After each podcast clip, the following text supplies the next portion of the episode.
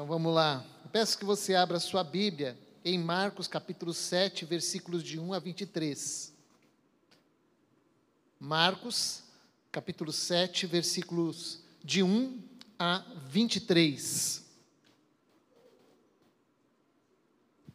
Eu usei esse texto é, também no dia 31 de maio de 2010, quando nós estávamos estudando o livro de Marcos. E a minha motivação inicial ao escolher esse texto é de falar sobre nosso coração, coração humano. E por isso escolhi esse texto. Gostaria muito de trazer uma palavra nesse sentido. O coração distante e endurecido é o que me faz ver neste texto. No entanto, meu desejo é de falarmos um pouquinho de nós, de falarmos um pouquinho do nosso coração, de falarmos deste é,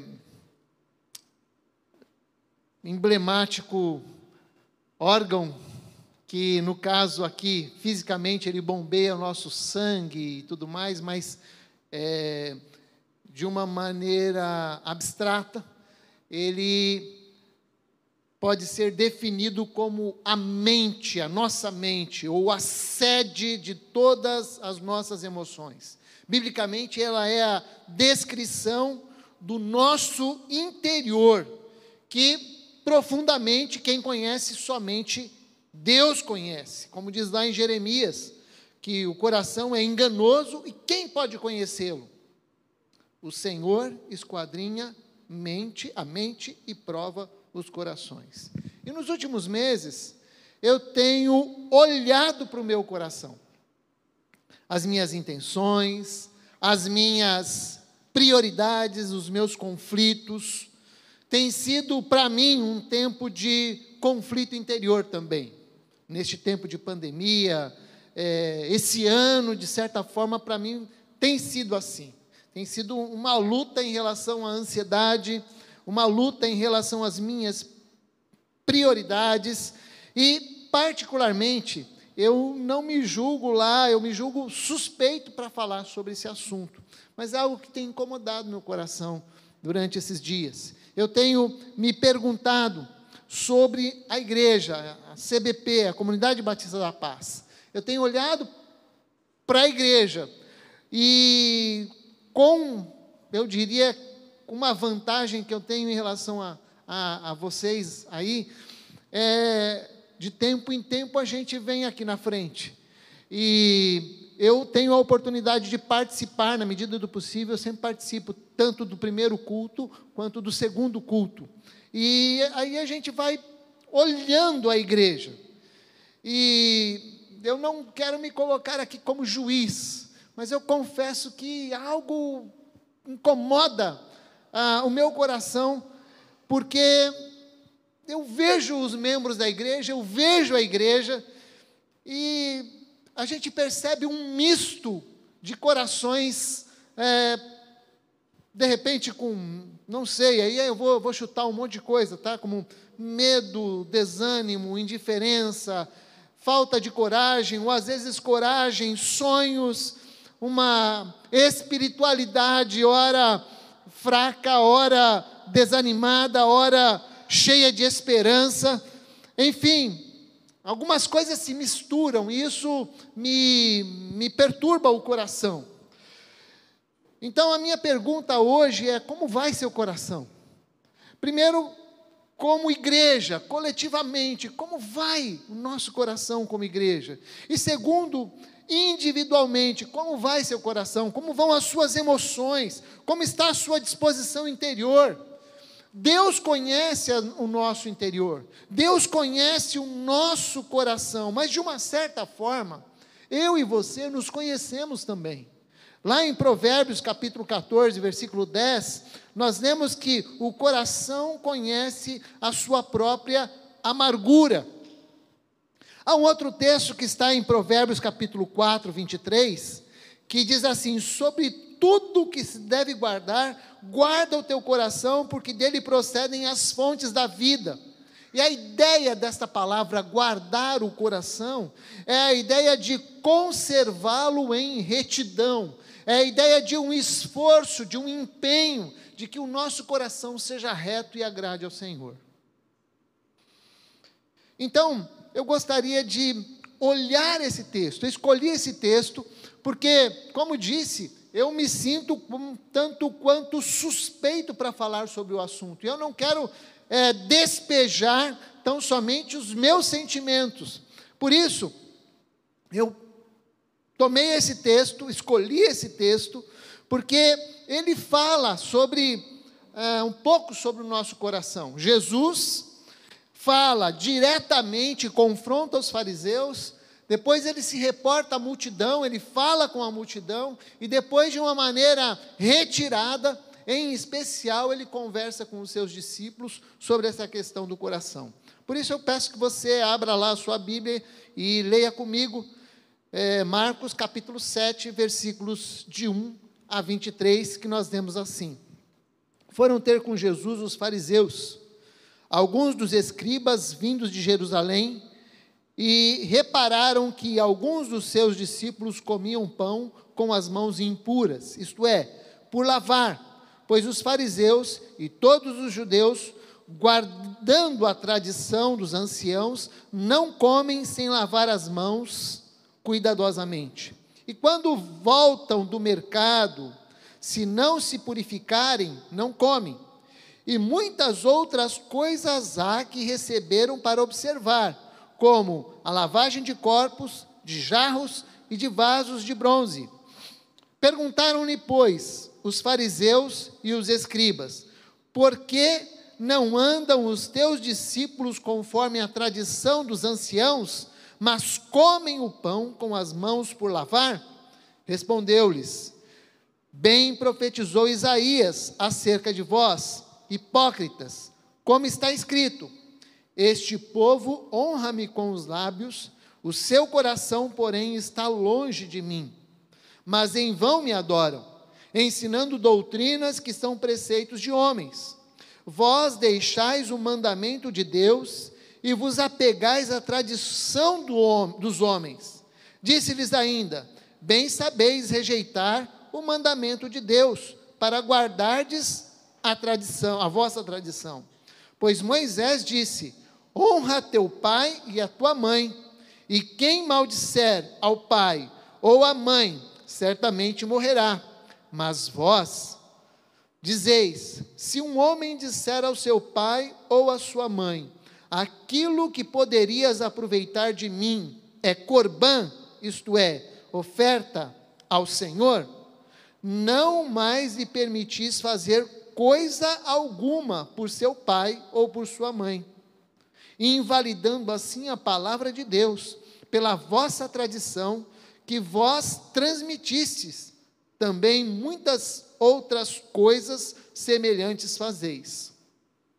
E chamando a si outra vez a multidão, disse-lhes: Ouvi-me, ouvi-me vós todos, e entendeis: nada há fora do homem que entrando nele possa contaminá-lo, mas o que sai do homem, isto é o que isto é que o contamina. Se alguém tem ouvidos para ouvir, ouça. Depois, quando deixou a multidão e entrou em casa, os seus discípulos o interrogaram acerca da parábola. Respondeu-lhes ele: Assim também vós estáis sem entender? Não compreendeis que tudo que de fora entra no homem não o pode contaminar?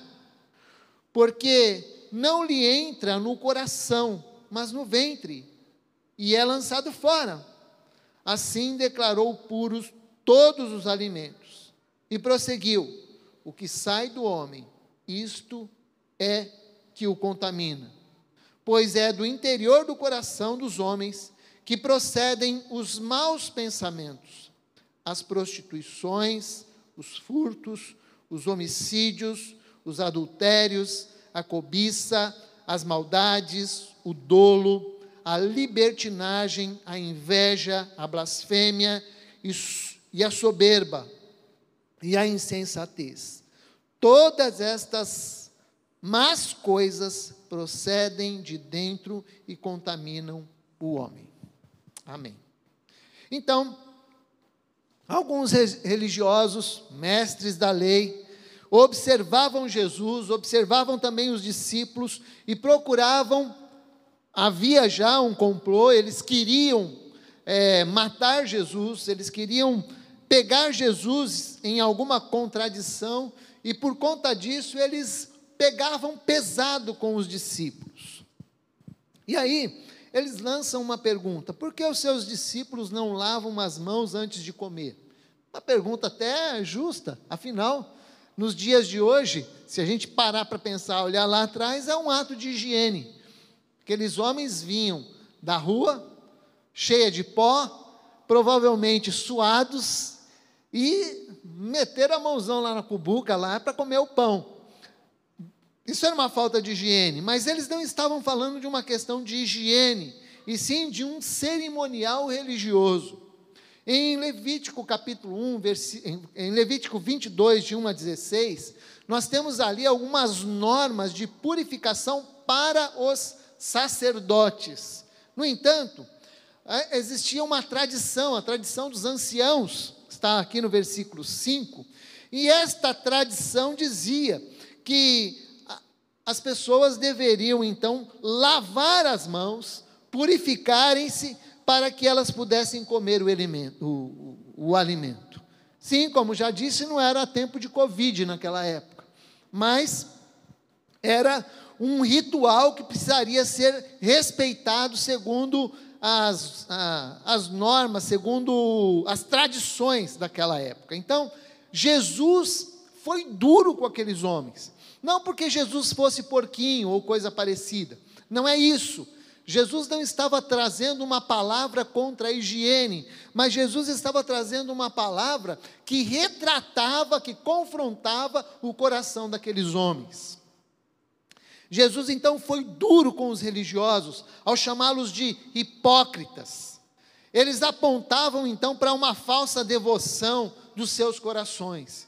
E ali ele usa Isaías 29, versículo 13, que diz assim: Este povo me honra com os seus lábios, mas os seus corações estão longe de mim.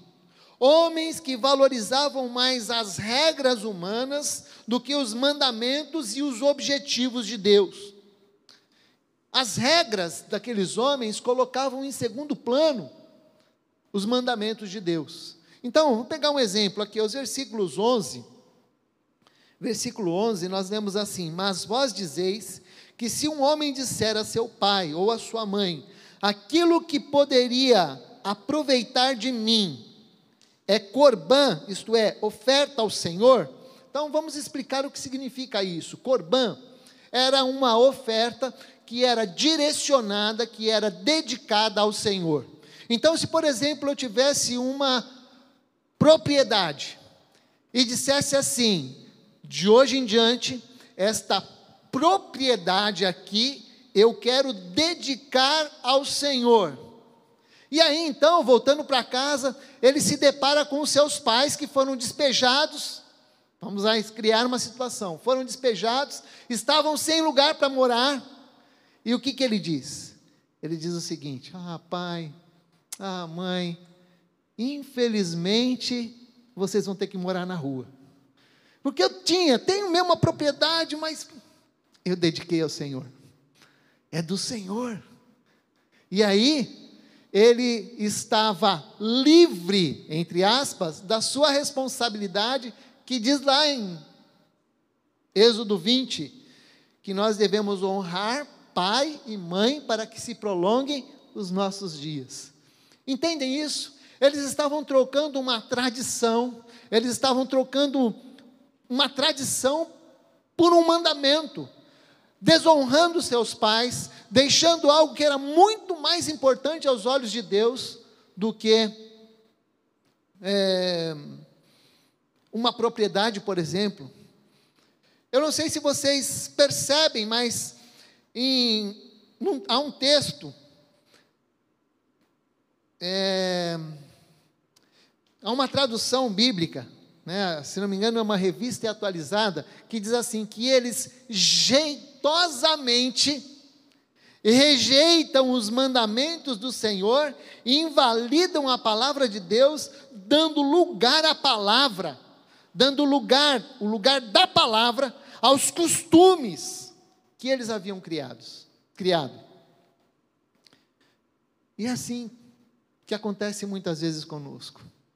Às vezes a gente coloca a palavra de Deus em segundo plano, às vezes a gente pensa que Deus está se impressionando com, os nossas, com as nossas atitudes, com a nossa música, com o nosso fechar os olhos, com o nosso choro, mas na verdade o que Deus quer é que nós sejamos obedientes à palavra do Senhor. O que Deus quer é muito mais do que alguma coisa aparente. Deus quer de nós o nosso coração. E aí vem a pergunta mais uma vez: o seu coração está perto ou está longe de Jesus? Jesus está confrontando aqueles homens de maneira muito dura e dizendo: vocês são como hipócritas, porque vocês trocam a tradição, trocam a palavra, trocam aquilo que é vontade de Deus por uma mera tradição. Isaías capítulo 57, versículo 15 diz assim: Num alto e santo lugar eu habito, e também com o contrito e humilde de coração, para vivificar o, o espírito dos humildes e para vivificar o coração dos contritos. Mateus 6, 21 diz: Por, Porque onde estiver o teu tesouro, aí estará também o teu coração. Provérbios 3, versículo 5 diz: Confia no Senhor de todo o teu coração e não te estribes no teu próprio entendimento. Olhando para estes textos, eu penso que nós temos duas maneiras de crer e de confiar no Senhor de todo o coração. A primeira é crermos voluntariamente, é crermos de maneira espontânea, de nos colocarmos diante dEle com todo o esforço do nosso coração. E a segunda é quando a gente se debate até não aguentar mais, e aí a única solução é confiar no Senhor. Palavra de Deus nos exorta a confiar em Deus de todo o coração, e eu creio que só o Espírito de Deus pode nos capacitar a confiar plenamente no Senhor. Meus irmãos, aqueles homens estavam servindo a Deus com seu coração distante. E a pergunta que eu quero fazer para nós, igreja, qual é a distância que nós temos servido ao Senhor como igreja? Como vai seu coração? O que vai lá dentro? Eu não posso ler e nem quero ler, não sou permitido a isso, mas você conhece um pouco do seu coração, e o Espírito Santo de Deus que habita em você também conhece o seu coração. Então, meus irmãos, eu quero trazer a lembrança da importância de nós aproximarmos o nosso coração diante do Senhor e deixar que Ele sonde o nosso coração. Salmo 139 conclui ali o texto, os versículos, os últimos versículos diz: sonda-me, ó Deus, e vê se há em mim algum caminho mal, algo que desagrade ao Senhor. E eu estou aqui hoje para convidar tanto a igreja, como corpo coletivo do Senhor, como corpo do Senhor, a submeter o seu coração diante do Senhor. Jesus também se direcionou à multidão a multidão ele foi mais raso, mais leve, se assim podemos dizer. Os versículos de 14 a 16 dizem assim: chamando a si outra vez a multidão, disse-lhes: Ouviu-me, ouvi-me vós, todos, e entendei, nada há fora do homem que, entrando nele, possa contaminá-lo. Mas o que sai do homem, isso é o que o contamina. Nosso coração pode ser o transmissor de amargura, de murmuração, de desesperança, de coisas que não edificam. Nosso coração pode ser o responsável por plantar alguma coisa de ruim na vida de outras pessoas, dos nossos filhos talvez. Nosso coração é capaz de gerar palavras que não edificam e que, pelo contrário, produzem muito mais obra que não vem do Senhor do que aquilo que vem do Senhor. Então, Jesus está dizendo: vocês precisam tomar cuidado com aquilo que sai do coração.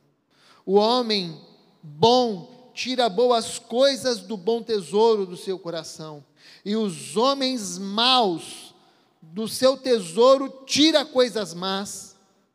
Mateus 12, 35. Mas o que sai da boca procede do coração, e isso contamina o homem, diz Mateus 15, versículo 18. A boca expressa e o rosto também expressa aquilo que está no nosso coração. Você já, certamente, um dia já deve ter assistido Chaves, né? Aquele programinha meio bobinho, mas fala a verdade, né? A gente senta às vezes e vê. E aí ele, o Chaves, em algum momento, ele diz assim: foi sem querer querendo. Ou ele diz, escapuliu. Mas na verdade, ele está falando, na verdade, ele está falando uma grande verdade. Ele está falando que alguma coisa saiu de dentro dele. E, gente, as mínimas palavras, as mínimas coisas, às vezes denuncia aquilo que nós pensamos, aquilo que está dentro do nosso coração. Ouvi uma vez uma vovó, uma senhora, a filha dela tinha tido um, gêmeos e um dos gêmeos faleceu. Um resistiu e o outro faleceu. E aí, na sua palavra, meio que chorosa, dizia assim: coitadinho, uma criança tão pequenininha, branquinha, bonitinha. O que, que você entende disso? Racismo. Já ouvi uma outra expressão, alguém dizendo assim: Eu me orgulho de ser negro. Pode ser uma expressão racista também. Muitas vezes, algumas expressões, pequenas palavras, expressam algumas de nossas convicções. Às vezes, um olhar expressa um, um sentimento nosso. Essa semana, meu óculos caiu por causa da máscara. Ai, meu Deus, como eu, como eu fiquei bravo com aquela máscara, porque risca a pintura, né? É ruim. Aí depois fica vendo tudo riscado, mas o nosso coração expressa às vezes alguma coisa que está lá. Eu me lembro uma vez, tem muito tempo já, a Gabriela era, tinha uns 12 anos, e tinha um rato no nosso quintal. Aquele rato se instalou numa prateleira nossa, e então eu passei um dia inteiro trabalhando e falando: eu vou chegar em casa e eu vou matar aquele rato. E aí eu comecei a pensar como um rato, comecei a pensar em todas as estratégias. Aí cheguei em casa e tampei um lado ali, outro, fiz uma barreira ali, enfim. Aí espantei o rato. O rato saiu correndo, e eu correndo atrás do rato. E eu matei o rato mas a expressão do meu rosto marcou a Gabriela, porque a Gabriela falou: Pai, você tinha que ver a sua cara. E de fato, meus irmãos, a minha cara era uma cara de ódio, uma cara de raiva, uma cara de. E eu, eu fiquei preocupado, sabe por quê? Porque era só um rato. E eu comecei a pensar naquilo e dizer assim: Deus, do que eu sou capaz? Meus irmãos, o nosso coração é um troço complicado. Mas é dele que saem os nossos sentimentos. E é este coração que nós temos que Deus quer. É este coração que nós precisamos submeter ao Senhor com confiança. E é interessante, nós lemos lá em Provérbios capítulo 3, versículo agora eu não me lembro, se não me engano é o 5, diz que Confia em Deus de todo o teu coração e não se estribes pelo seu próprio entendimento. Não se orgulhe da sua, da sua sabedoria. Sabe o que o Senhor quer de nós? O nosso coração. A inteireza do nosso coração. E como é difícil submeter o nosso coração porque o nosso coração está ali, sendo chamado para confiar, sendo chamado para não estar ansioso, sendo chamado para não ser amargurado, sendo chamado para não querer conduzir coisas que ele não pode conduzir. E nós precisamos submeter ao Senhor, diante do Senhor. Salmo 19, versículo 14 diz assim: Sejam agradáveis as palavras da minha boca e a meditação do meu coração perante a tua face, Senhor, rocha minha e redentor meu. Deus quer o nosso coração. E aí então, Jesus se retirou e foi conversar com os seus discípulos. Era um momento mais próximo. E aí, aqueles discípulos, sempre interessados em aprender, eu imagino que Jesus às vezes não tinha muita, assim, com todo, né, as aspas necessárias da vida, Jesus não tinha lá muita paciência com eles, né? Porque ele pergunta, respondeu-lhes ele, assim também vós estáis sem entender? Não compreendeis que tudo que de fora entra no homem não pode contaminar? porque não lhe entra no coração, mas no ventre, e é lançado fora. Assim declarou puros todos os alimentos. E ele prosseguiu: o que sai do homem, isto é o que contamina. Jesus então passa a falar com os seus discípulos. Jesus aprofundou o ensino com os seus discípulos. E eu creio que o Senhor quer se aprofundar conosco. que sai do nosso coração? Quais os tipos de pensamentos que saem do nosso coração? Jesus enumerou mais ou menos uns 12 itens aqui. E essa lista, ela não é uma lista que se esgota em si mesma. E ele diz então, porque dentro do coração dos homens é que procedem, de dentro do coração dos homens é que procedem os maus desígnios, ou os maus pensamentos. Versículo 21. Lembrando que Tiago disse, Tiago lá em 1, 14 e 15, ele diz assim: Uma pessoa é tentada quando é atraída e enganada pelos seus próprios maus desejos. Então esses desejos fazem nascer o pecado, e o pecado, quando já está maduro, produz a morte. Há muitos anos atrás eu ouvi o pastor Jaime Kemp falando o seguinte: pecado tem o seu processo. E verdade, ele tem. Ele nasce lá no nosso coração. Nosso coração alimenta aquilo que nasceu lá dentro. E aí depois nós praticamos aquilo que pensamos. Os resultados então provocam estragos na nossa vida. Os resultados muitas vezes provocam estragos dentro da nossa família, provocam estragos dentro dos nossos relacionamentos, na vida dos nossos filhos, no nosso casamento, porque nós alimentamos algum pensamento que, de alguma forma, o Espírito Santo já estava ali dizendo: oh, não, para com isso. Mas a gente às vezes continua, né? E vai alimentando, e vai alimentando. Pecado começa com uma ideia ou com um caminho que contraria a vontade de Deus. E quando essa ideia é alimentada, a pessoa vai se tornando cega e começa a, a inculcar o que, que aquele negócio que você está pensando é o melhor caminho. E muitas vezes nós perdemos a noção da vontade de Deus e focalizamos o nosso coração. E aí o pecado ganha vida e quando o pecado ganha vida, ele gera morte, ele gera separação de Deus. Como vai o nosso coração? Como igreja? Como vai o nosso coração individualmente? como vai o nosso coração dentro da nossa família, o que, nós temos semeado ali dentro do nosso coração e temos de alguma forma plantado dentro das nossas casas, dentro do nosso trabalho. O que, que você tem alimentado ali?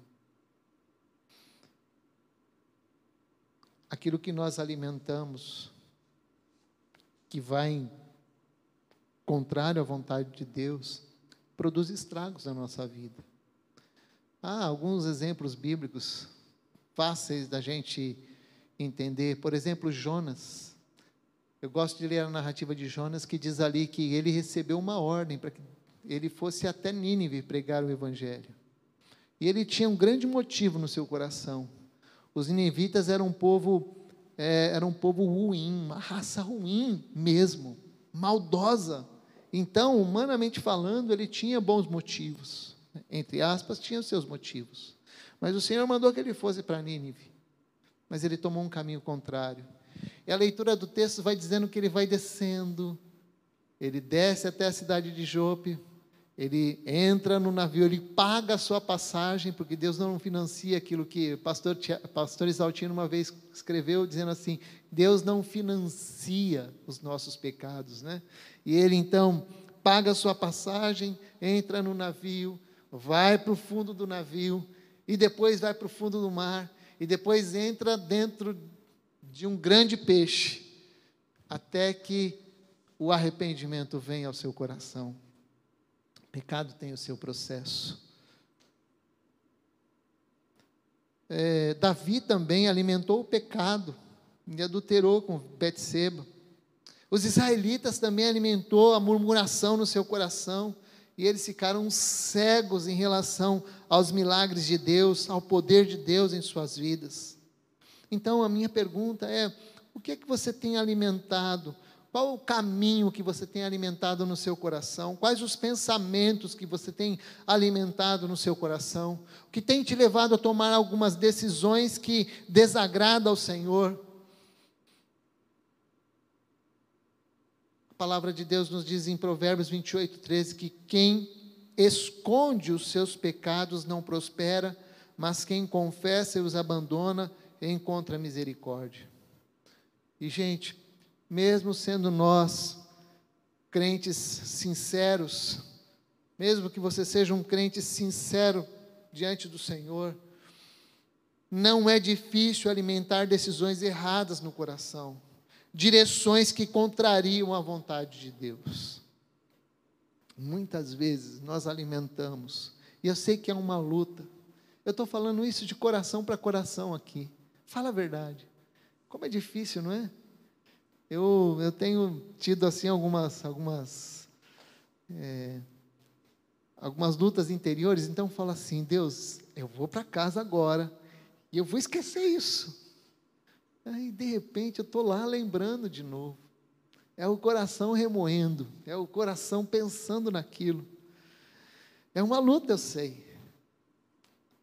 Mas é essa luta que nós temos que travar, porque Deus quer o nosso coração. Confia no Senhor de todo o coração. Como, Márcio? Eu não sei, eu sei que a palavra de Deus me diz e eu tenho que me esforçar para isso. Eu tenho que trabalhar para isso. E aí Jesus cita alguns exemplos de pecados que são alimentados pelo coração. E Jesus é bem prático. Ele diz que o coração pode alimentar, por exemplo, a prostituição, a imoralidade sexual, não é? Furtos, homicídios. Fala a verdade, às vezes a gente mata o nosso chefe no coração, né? matamos. Aqueles homens estavam tentando matar Jesus, eles estavam com o seu coração empenhado nisso, os fariseus. Do coração vem o adultério. Jesus uma vez disse que se você já pensar em ou desejar uma outra mulher, você já está cometendo adultério com ela. E isso vale para, os, vale para as mulheres também. A cobiça, ou a avareza, o desejo de ter aquilo que é do outro, a felicidade e o sucesso não estão em Deus, mas nas coisas que você deseja ter. malícias, maldades, que é o desejo de prejudicar de uma forma até agressiva as pessoas, dolo, que é fazer alguma coisa propositadamente, lascívia ou devassidão, que está ligada ao comportamento imoral, inveja, que é o descontentamento com o sucesso do outro, é você se entristecer com o sucesso do outro por desejar ter o sucesso para si. É o conhecido olho gordo, que politicamente correto é o olho obeso das pessoas. É a inveja, é a calúnia, a blasfêmia, a soberba, a arrogância, o orgulho. Tiago 4,6 diz que Deus resiste aos soberbos, ou é a loucura, ou a insensatez, a insensibilidade que não quer reconhecer Deus e nem deseja Deus. E esta lista, como já disse, ela, ela não se esgota. Nosso coração é capaz de produzir e de alimentar alguns sentimentos. Por isso, o desejo do meu coração hoje é lembrá-los de que nós temos um coração e que Deus quer todo o nosso coração. Um coração contaminado, minado pelo pecado, prejudica não só você mesmo, como as pessoas que estão ao seu redor. Hebreus 12, 15 diz: Cuidem que ninguém se exclua da graça de Deus, que nenhuma raiz de amargura brote e cause perturbação, contaminando a muitos. O coração precisa ser guiado pelo Senhor. Salomão foi aconselhado pelo seu pai assim, 1 Crônicas 28, 9: Tu, meu filho Salomão, conhece o Deus de teu pai e serve-o com um coração perfeito e com uma alma voluntária, porque esquadrinha o Senhor todos os corações e entende todas as imaginações dos pensamentos. Se o buscares, será achado de ti, porém, se o deixares, rejeitar-te-á para sempre. E finalmente, um verso que eu, eu gosto muito, ele está lá em 23, Provérbios 23, 26, que diz assim: Filho meu, dê-me o seu coração e mantenha os seus olhos em meus caminhos. Filho meu, dá-me o teu coração. Nosso coração precisa ser enchido e guiado pelo Senhor. Eu não sei como você tem alimentado as coisas dentro do seu coração, mas a ideia desta tarde e de manhã também é de trazer uma palavra no sentido de que nós venhamos a submeter o nosso coração diante do Senhor. A nossa vida começou com uma entrega a Jesus. Nós entregamos nossa vida ao Senhor Jesus, entregamos o nosso coração ao Senhor Jesus. Mas eu entendo que de alguma forma nós precisamos a cada dia vigiar para que não caiamos.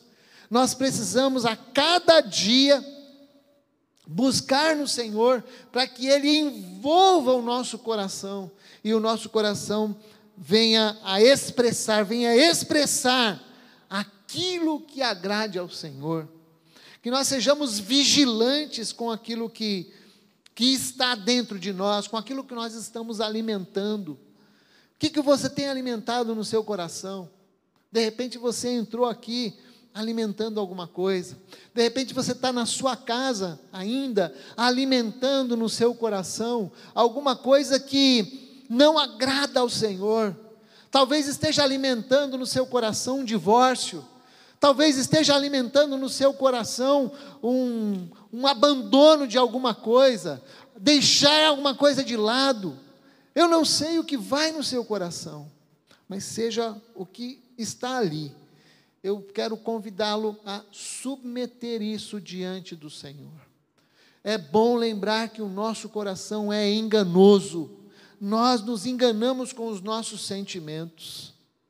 Talvez seja por isso que muitos cristãos tradicionais, daqueles bem tradicionais, são meio que avessos aos sentimentos, porque o nosso coração é enganoso. Sentimentos são bons, o nosso sentir é importante, as nossas emoções são importantes, mas elas precisam ser sempre submetidas ao Senhor. Como vai seu coração? Tiago 4, 8 e 10 diz assim: aproxime-se de Deus, e Ele se aproximará, se aproximará de vocês. Pecadores, limpem as mãos, e vocês que têm a mente dividida, purifiquem o coração, humilhem-se diante do Senhor, e Ele os exaltará. Será que nós podemos hoje submeter a Deus o nosso coração, os nossos sentimentos? Talvez nós tenhamos aqui pessoas que, como eu, são tão ansiosas. Eu queria trazer mais uma vez a lembrança para todos nós que nós devemos colocar a nossa ansiedade diante do Senhor. Nós não podemos jogar toda a responsabilidade no Senhor e dizer: Senhor, arranca isso de nós. Eu sei que essa é a nossa oração muitas vezes. Mas o que nós somos chamados é para que nós venhamos colocar diante de Deus, em forma de oração, toda a nossa ansiedade. Ou como diz Pedro, lançando sobre Deus toda a nossa ansiedade. É nós, somos nós que temos que, de alguma forma, a responsabilidade de colocá-la no altar do Senhor. Ou talvez o seu, seu coração esteja tão amargo, saiba que o Senhor quer adoçá-lo com a sua doce presença. Saiba que o Senhor quer enchê-lo de paz. Se o seu coração está em guerra, o Senhor quer também trazer a sua paz, porque Jesus disse: Minha paz vos dou, eu não vou a dou como o mundo a dá.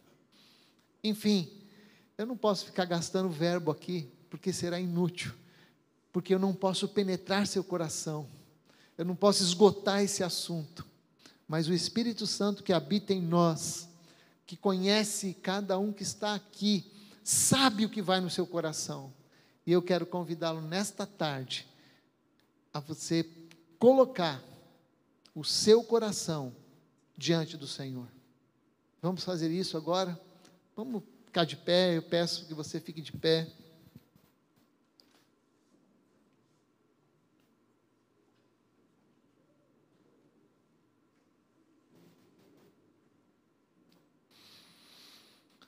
Senhor, eu confesso diante de Ti a minha limitação.